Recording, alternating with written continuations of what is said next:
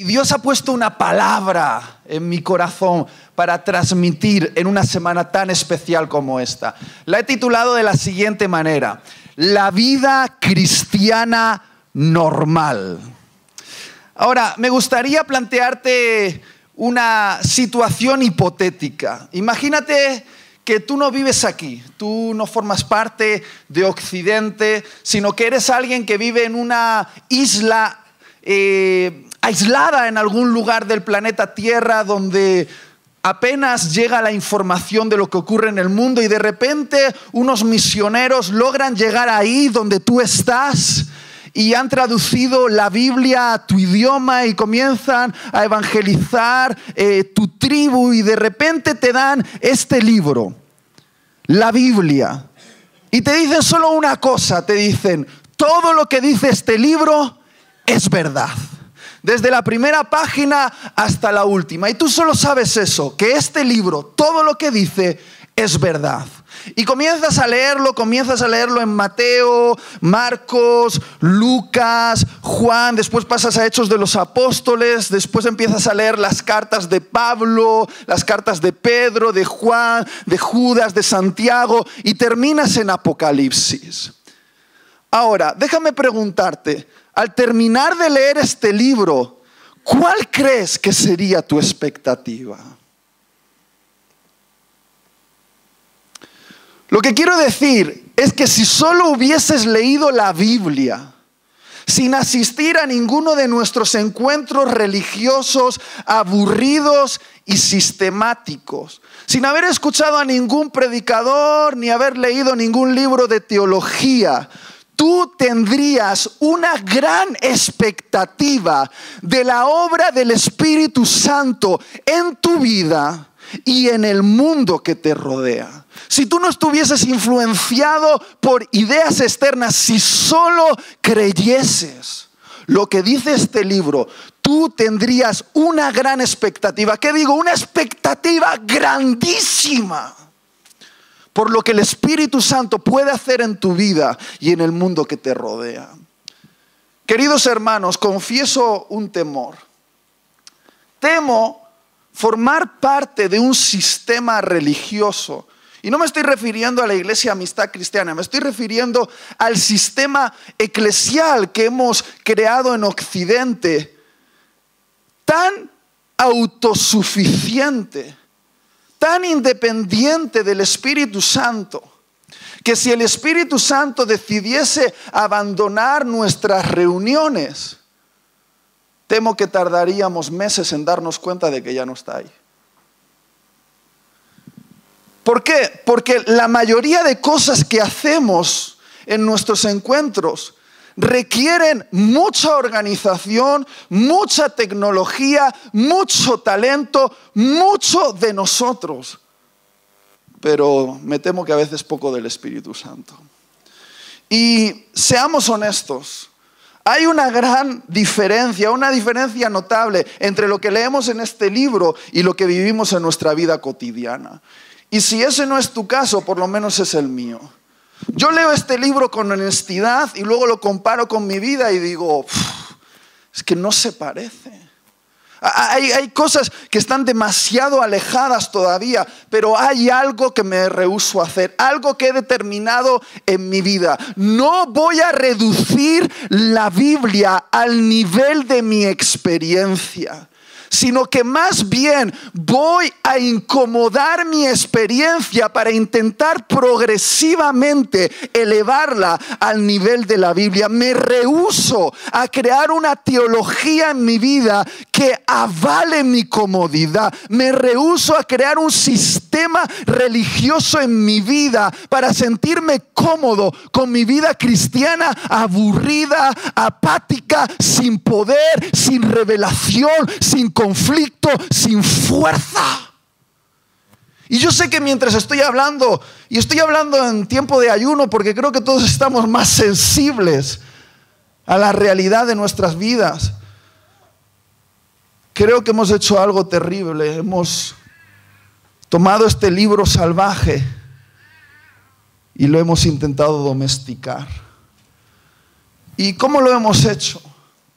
Creando teologías, ideas, sistemas religiosos en nuestra mente para avalarnos, avalar nuestra vida. Pero yo creo que el Espíritu Santo en este ayuno nos está invitando a contender con Dios por ver que lo que está escrito aquí se encarna en nuestra vida. Ahora, yo no sé cuál es tu teología.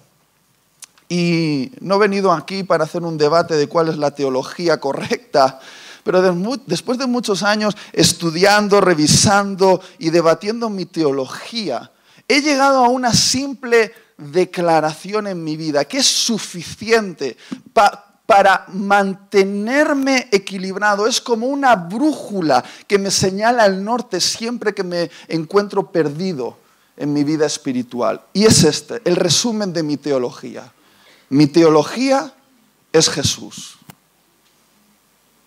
Mi teología es Jesús. Si quiero saber cómo es Dios, solo tengo que mirar a Jesús.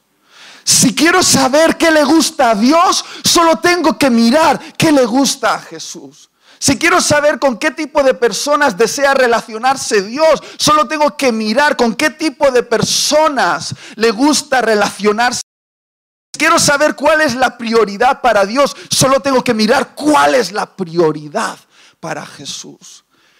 Quizá hay muchos detalles en este libro que nos pueden hacer debatir acerca de cuestiones superficiales de nuestra fe. Pero si quieres tener una brújula segura en tu vida, es esta. Jesús es tu teología. Jesús es la vida cristiana normal. De hecho, Jesús es el cristiano más normal que ha existido en el planeta Tierra. Es el primer cristiano y es el que marca el estándar. Él es el cristiano normal. Y quiero mostrarte brevemente en la Biblia cómo Jesús vivió su vida cristiana en relación con el Espíritu Santo. Porque creo que eso es lo que nos muestra cómo nosotros debemos vivirla. ¿Está bien? Acompáñame al Evangelio, a Lucas capítulo 3, después vamos a saltar a Lucas capítulo 4. Vamos a leer varios versículos. Lucas capítulo 3, versículos 21 y 22 dice, aconteció que cuando todo el pueblo se bautizaba, también Jesús fue bautizado. Y orando, el cielo se abrió. Y descendió el Espíritu Santo sobre él en forma corporal como una paloma y vino una voz del cielo que decía, tú eres mi Hijo amado y en ti tengo complacencia. Lucas 4, 1. Jesús, lleno del Espíritu Santo, volvió del Jordán y fue llevado por el Espíritu al desierto. Lucas 4 del 14 al 21. Y Jesús volvió en el poder del Espíritu a Galilea. Y se difundió su fama por toda la tierra de alrededor. Y enseñaba en las sinagogas de ellos y era glorificado por todos. Vino a Nazaret donde se había criado y en el día de reposo entró en la sinagoga conforme a su costumbre y se levantó a leer. Y se le dio el libro del profeta Isaías y habiendo abierto el libro, halló el lugar donde estaba escrito, el Espíritu del Señor está sobre mí. Por cuanto me ha ungido para dar buenas nuevas a los pobres, me ha enviado a sanar a los quebrantados de corazón, a pregonar libertad a los cautivos y vista a los ciegos a poner en libertad a los oprimidos, a predicar el año agradable del Señor. Y enrollando el libro, lo dio al ministro y se sentó.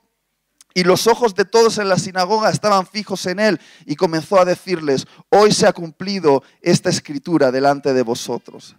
Salto al versículo 33 al 37, dice, estaba en la sinagoga un hombre que tenía un espíritu de demonio inmundo, el cual exclamó a gran voz diciendo, déjanos.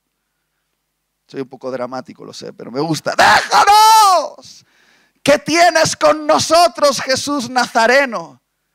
Has venido para destruirnos. Yo te conozco sé quién eres, el santo de Dios. Y Jesús le reprendió diciendo, cállate y sal de él. Entonces el demonio, derribándole en medio de ellos, salió de él y no hizo daño alguno. Y estaban todos maravillados y hablaban unos a otros diciendo, ¿qué palabra es esta? Que con autoridad y poder manda a los espíritus inmundos y salen. Y su fama se difundía por todos los lugares de los contornos. ¡Wow! Podríamos dejarlo aquí y solo llevarnos esta porción de la escritura en el corazón. Pero quiero que podamos eh, eh, eh, ver algunos detalles, porque en lo que acabamos de leer vemos cómo Dios Padre activó a Jesús en su misión en la tierra a través del Espíritu Santo. Hay tres eh, afirmaciones que creo que deben hacerse real en toda vida cristiana normal. Dice que Jesús fue lleno del Espíritu Santo, Jesús fue guiado por el Espíritu Santo y Jesús actuó en el poder del Espíritu Santo. Di conmigo, lleno, guiado y en el poder. Otra vez, lleno, guiado y en el poder. Esa es la vida cristiana normal. Déjame hablarte primero de estar lleno del Espíritu Santo. Y quiero que prestes atención lo que voy a decir ahora porque esto cambió hace años mi vida espiritual para siempre. Fue una revolución mental y espiritual. Uno de los impactos más grandes que ha experimentado mi teología y que cambió completamente mi manera de leer la Biblia y de vivir mi vida cristiana fue descubrir esta verdad. Jesús, que desde la eternidad fue Dios verdadero, todopoderoso, omnipotente, omnisciente, eterno, el no creado, no un Dios inferior, no un Diosito, no una derivación de Dios, no, no, no, no, no, Dios al 100%. Cuando se hizo hombre, se hizo hombre con todas las consecuencias. Se despojó de su naturaleza divina, se hizo igual a nosotros y asumió todas nuestras limitaciones humanas, excepto una cosa, no había pecado en él. Lo que quiero decir es que Jesús, el 100% Dios, se hizo 100% hombre. Dios se humilló de tal manera a sí mismo que se limitó a vivir en los estrechos límites de la piel humana. Es decir, se metió en piel y hueso. Se hizo hombre primero en el vientre de una mujer llamada María y nació como un tierno bebé, el eterno, metido dentro de carne humana. Yo no sé si esto desafía tu mente, pero a mí no me impresiona el poder de Dios para crear un universo, me desafía el poder de Dios para meterse en un cuerpo humano.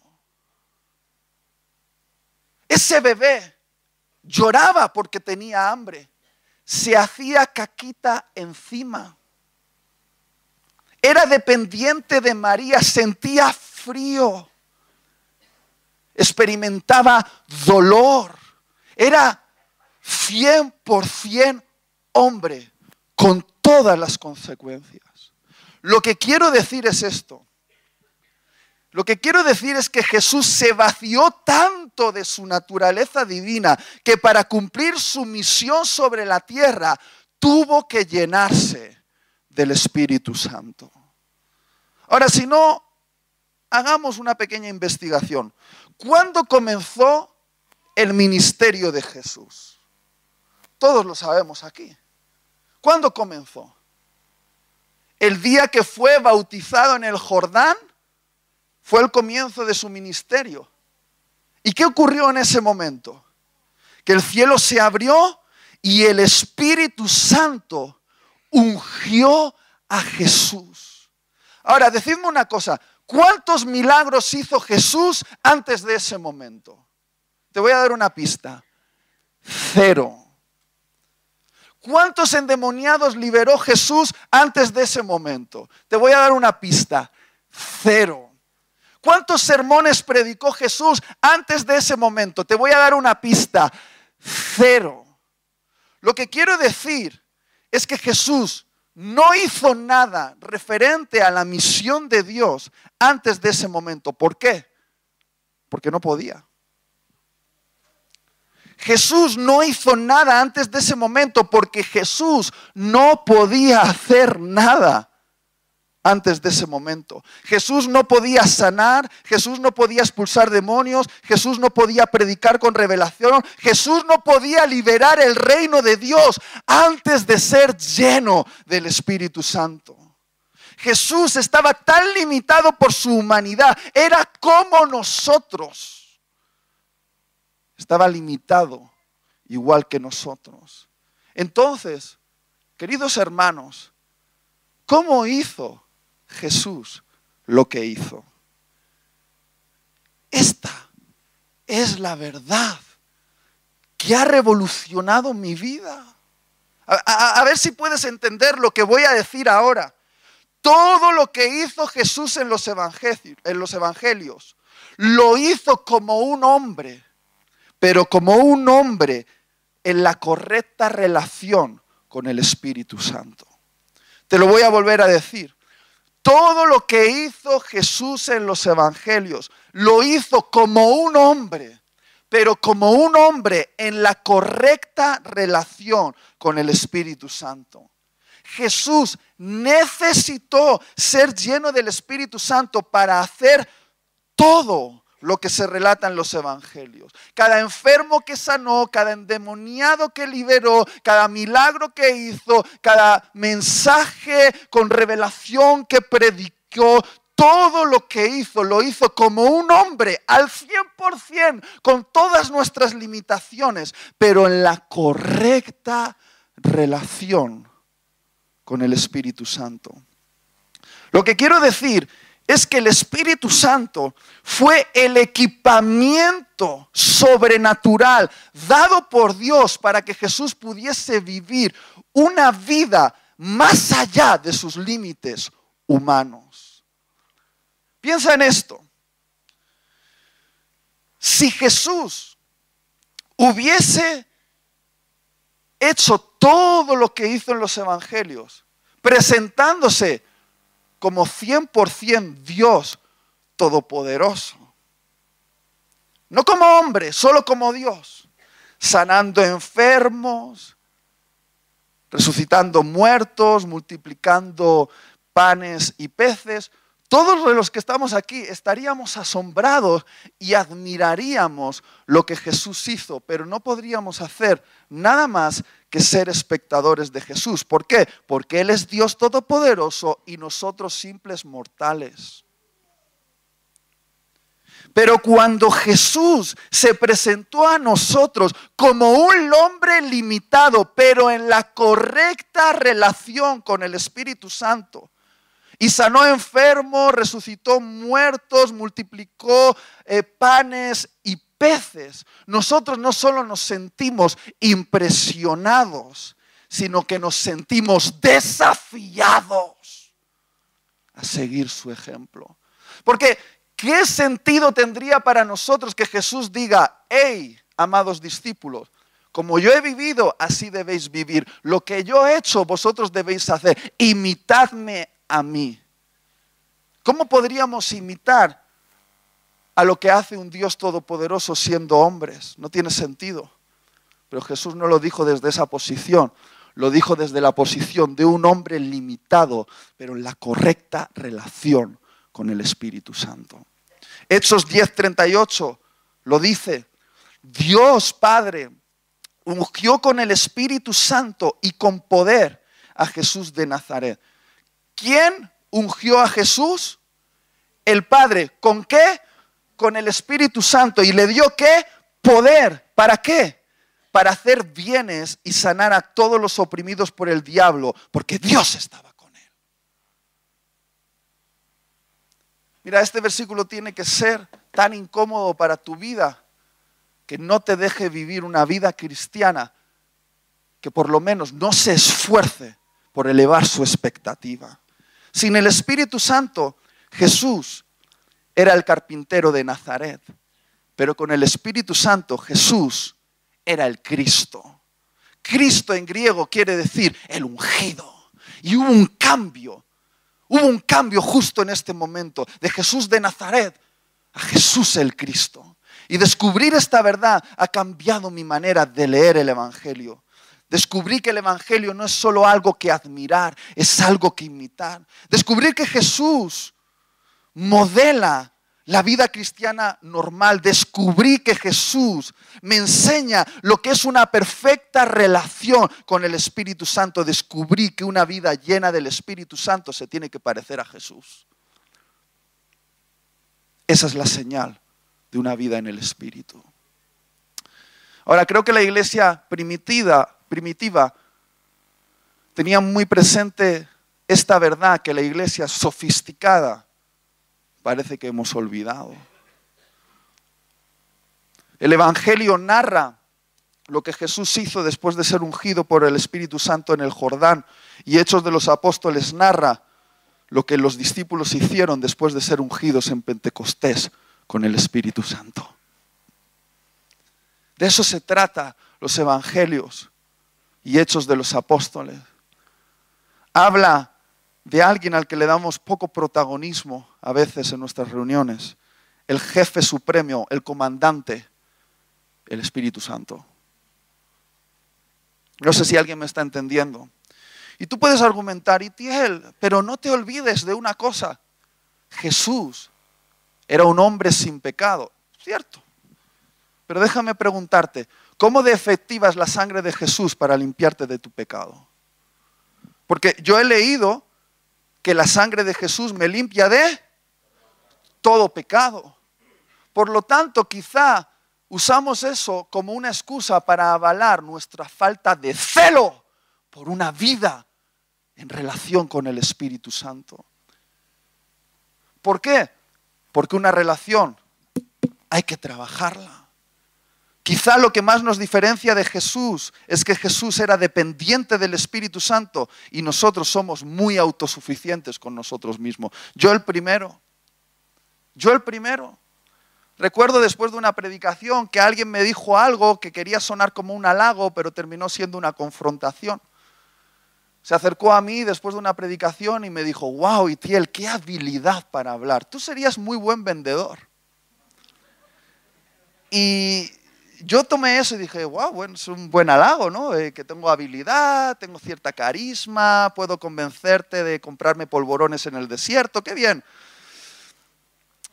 Estaba orando y entonces el Espíritu Santo me dijo, Itiel, con que eres un buen vendedor. Y dije, pues eso parece, Señor.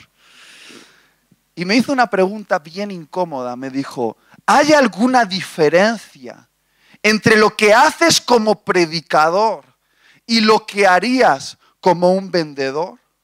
Porque si todo lo que haces como predicador es lo que podrías hacer con el mismo talento necesario para ser un buen vendedor, ¿para qué te he dado el Espíritu Santo?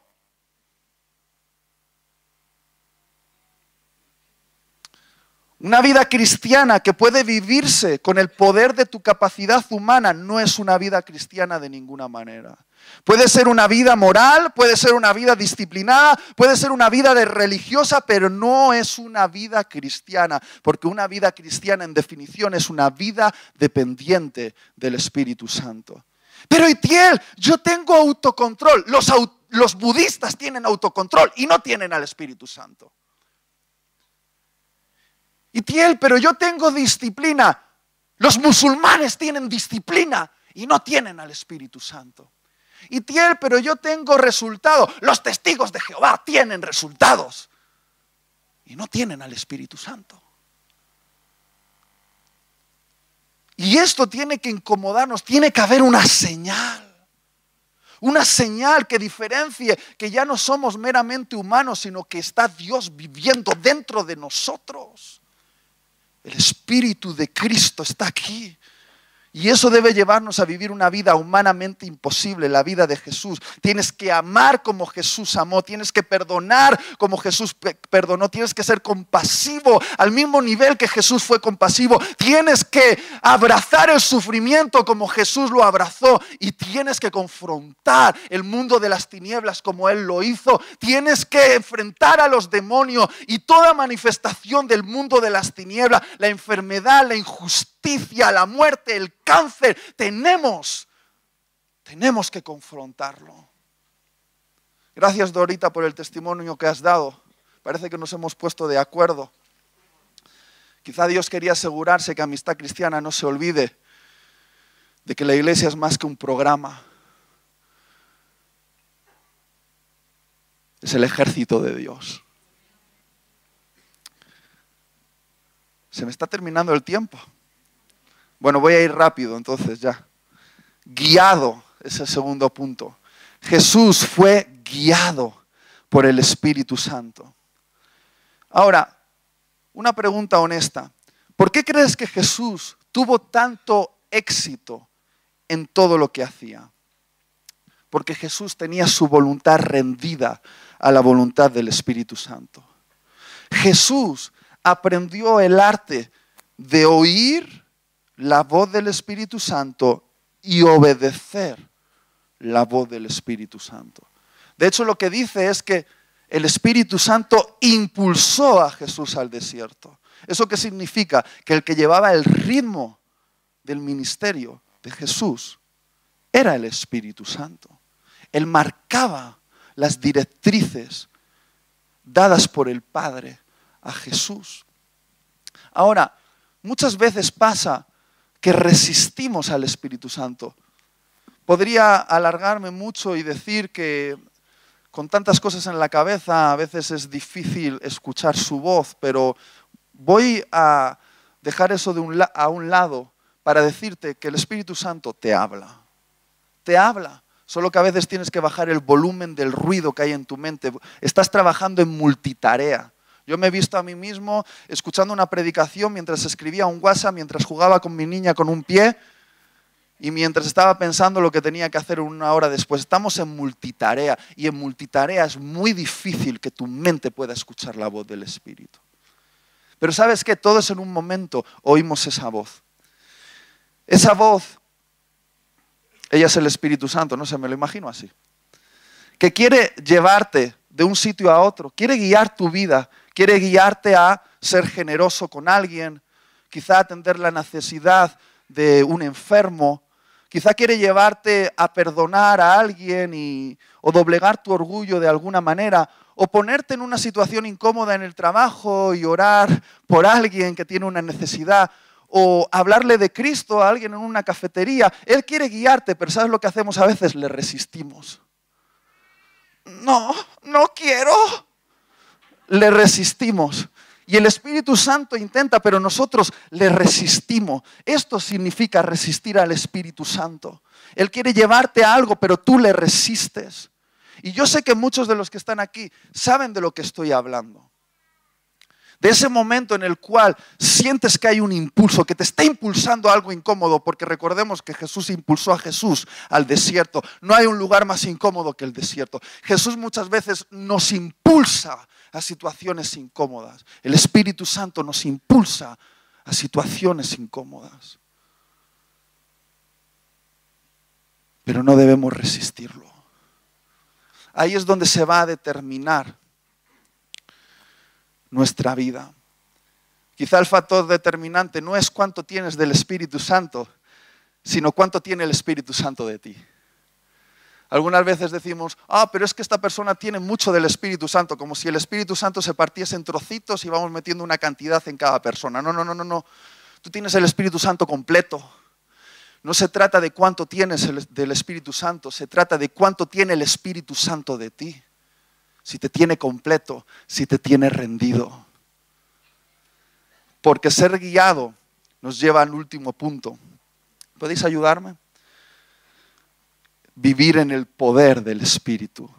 Dice que Jesús actuó en el poder del Espíritu Santo. Jesús definió el propósito por el cual el poder del Espíritu Santo vino sobre él.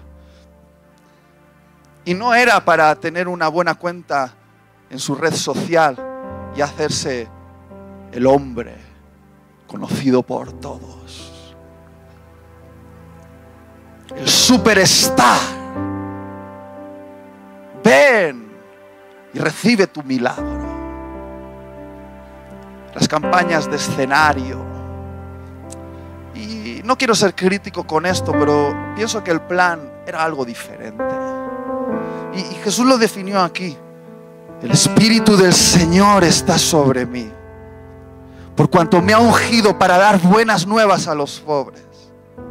Me ha enviado a sanar a los quebrantados de corazón, a pregonar libertad a los cautivos y vista a los ciegos, a poner en libertad a los oprimidos y a predicar el año agradable del Señor.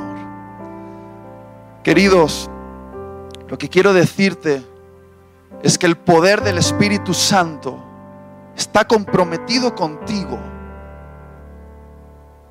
si lo pones al servicio de los pobres, de los quebrantados, de los cautivos, de los ciegos, de los oprimidos. Quiero ser claro con esto, el poder del Espíritu Santo te ha sido dado no para servirte a ti mismo, sino para servir a los necesitados que están a tu alrededor. Nunca se trató de limitar el movimiento de Dios a los grandes ungidos, sino de ungir a una iglesia completa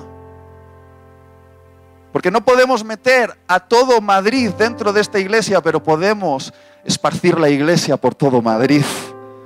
Podemos ponerte a ti como la levadura en la masa.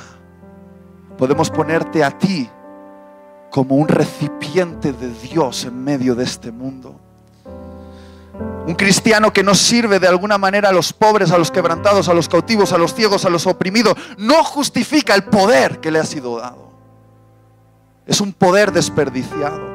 De hecho, el Espíritu Santo se, siente encarcelado en los cuerpos de los cristianos que no sirven a las necesidades de los demás. Y tú no quieres ser una cárcel para el Espíritu Santo. Tú quieres dejarlo salir porque Él quiere salir.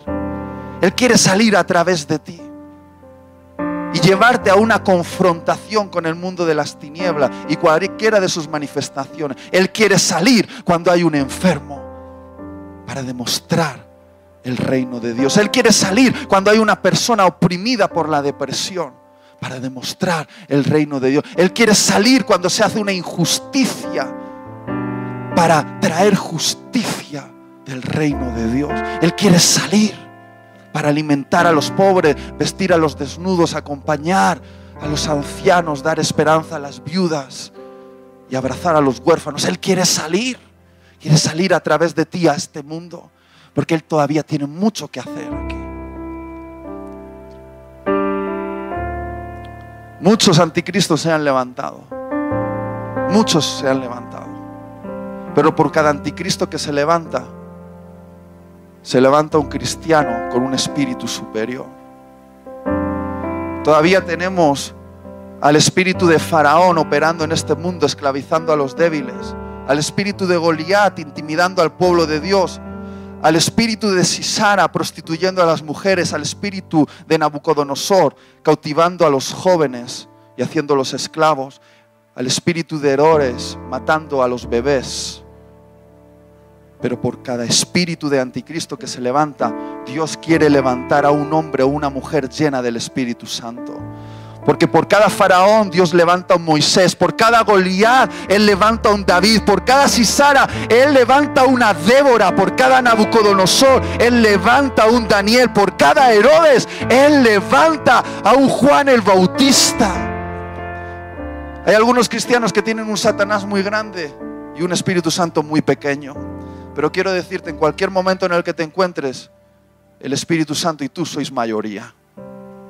Sois mayoría.